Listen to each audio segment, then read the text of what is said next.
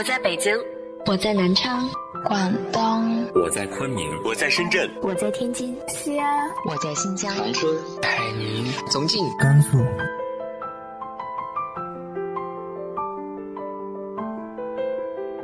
这里是 FM 幺八零八四，昨天的你的现在的未来，我是主播背着吉他的蝙蝠女侠。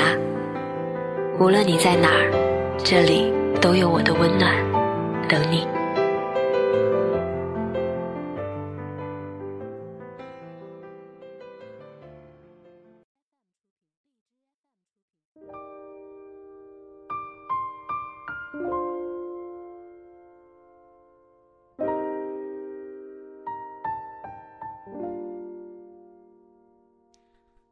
嗨，亲爱的你，晚上好。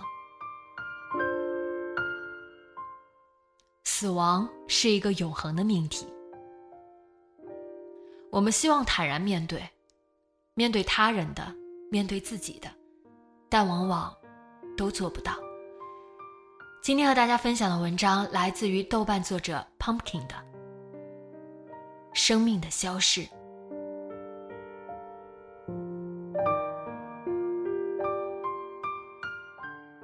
朋友的姑姑前阵子去世了，他已经和各种病痛纠缠了十余年，不知是对生命漫长的告别，还是与疾病顽强的抗争。而这次的逝去是一种释然，还是最终与生命的和解？斯人已去，我们都无从知晓。面对生命的消逝，每一份坚持的永恒，都将会成为瞬间逝去。陈三晚上十点就开始胸口疼，像被石头压着，喘不上气的疼，虚汗一阵一阵的出，全身瘫软无力。晚上喝的稀饭全吐了，恶心不断的侵袭着他，他觉得自己可能要死了，像一只被扔在河床上的鱼，无力的在炕上翻滚着。他不能死啊！他要是死了，这一家子可怎么活呀？陈三今年四十五了。是家里的顶梁柱，家里的房子三年前翻新的，二胎是两年前出生的，媳妇儿去年生了一场病，这一系列的事情让陈三那根紧着的弦始终没法放下来。家里的旧债未了，新债是不断的添着。老父老母虽然是独自过，但身体都不硬朗，老母亲七十多了，医院也是三天两头的去。出院就来找陈三要钱，不是不赡养，是实在没有钱。老丈母娘的身体也不好，虽说不用出钱，可该尽的心还是要尽的。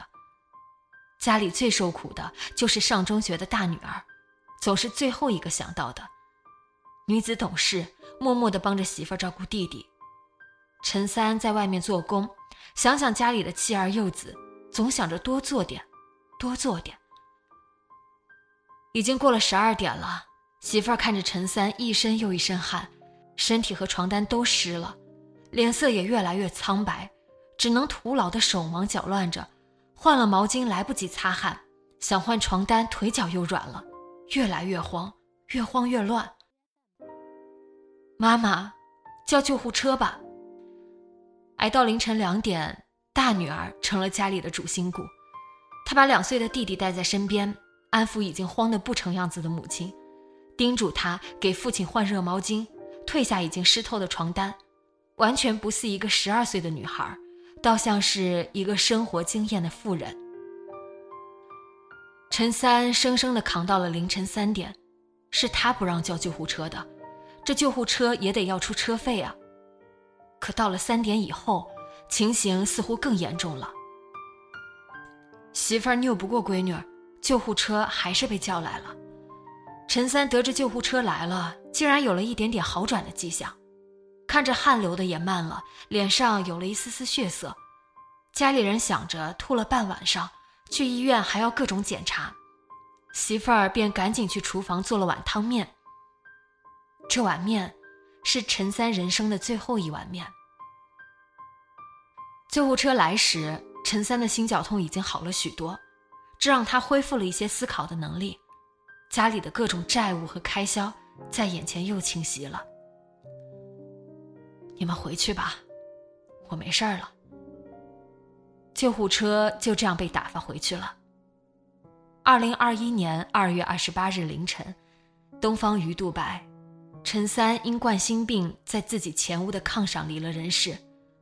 此时接他的救护车正走在回医院的路上。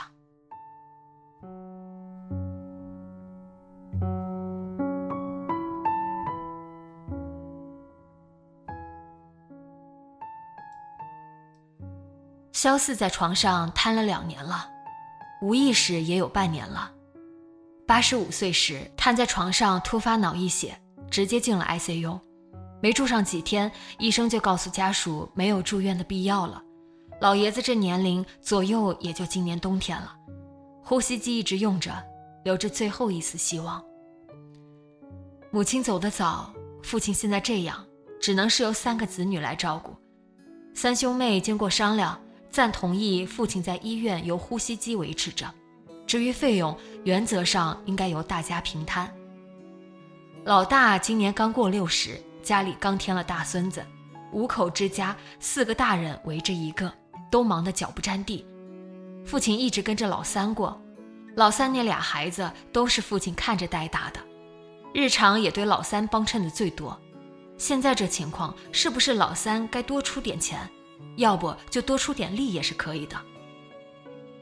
老二是姑娘，肖四打小最爱女儿。退休后虽然住在老三家，可有事没事就去闺女家干这干那的。女婿对于老丈人那是极其欢迎的。前两年女儿换了房，孩子也刚刚上初中，家里财政有一些吃紧。女儿想，我是不是可以少出点钱，多出点力也是可以的。老三家小儿子刚上幼儿园，平时是父亲负责接送的，但媳妇儿和父亲有些不对付，老三在中间也是做了很多调和的。况且父亲前年开始生病，日常都是自家照顾的最多，这次是不是可以少出点钱，少出点力？他觉得这样是可以的。三个人各怀心思，每天每周的照顾着已经没有主观意识的肖四。医生护士都夸赞这老头好福气啊，床前都是孝子。肖四是不是好福气，他自己已经无从知晓了。三个儿女听了这些溢美之词，觉得自己的父亲的确是好福气。隆冬将至，医院的床位也紧张了。医生对于长期没有正向反应的肖四，建议回家待着，呼吸机可以租回家。三个儿女互相对视一眼，彼此都心下了然。腊月二十五，萧四回家了。腊月二十八，萧四在儿女们心知肚明又猝不及防的睡梦中走了。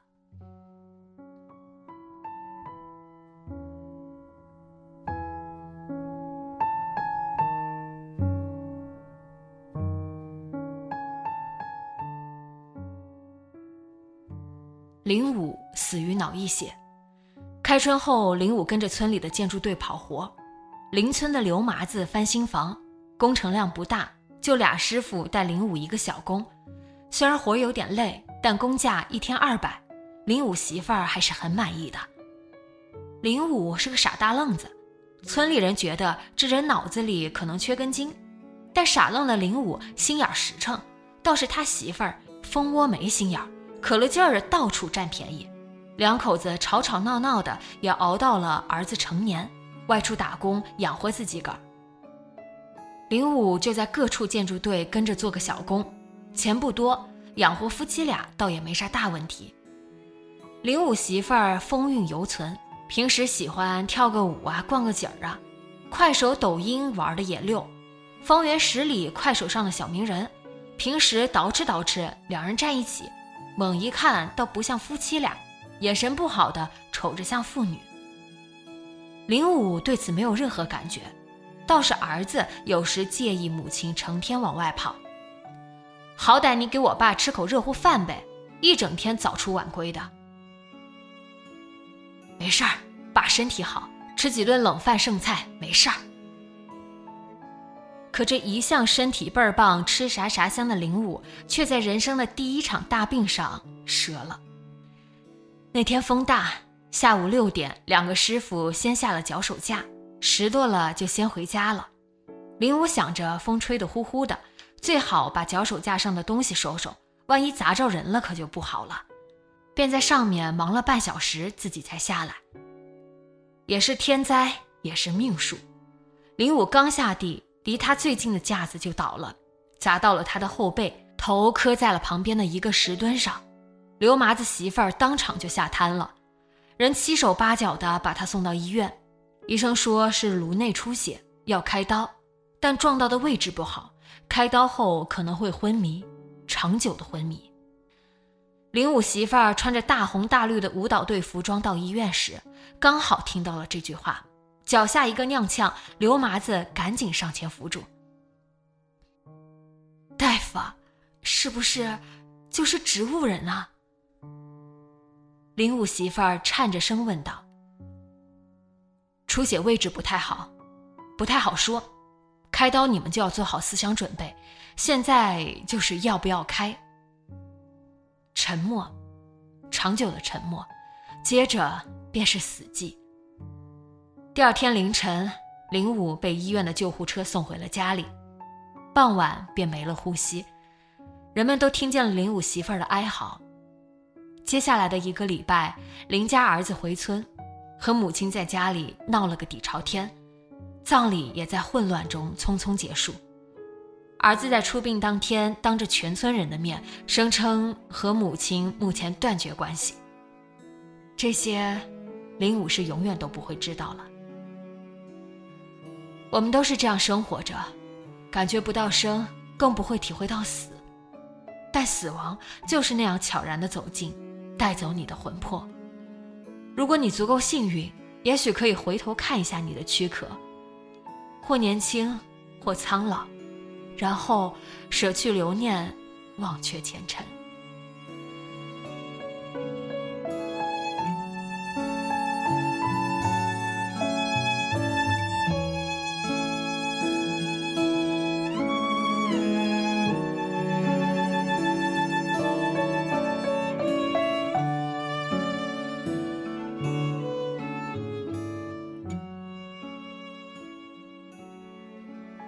你的年纪又见证过哪些死亡呢？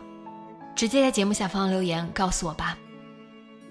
今天的节目就到这里，节目原文和封面请关注微信公众号“背着吉他蝙蝠女侠”，电台和主播相关请关注新浪微博“背着吉他蝙蝠女侠”。今晚做个好梦，晚安。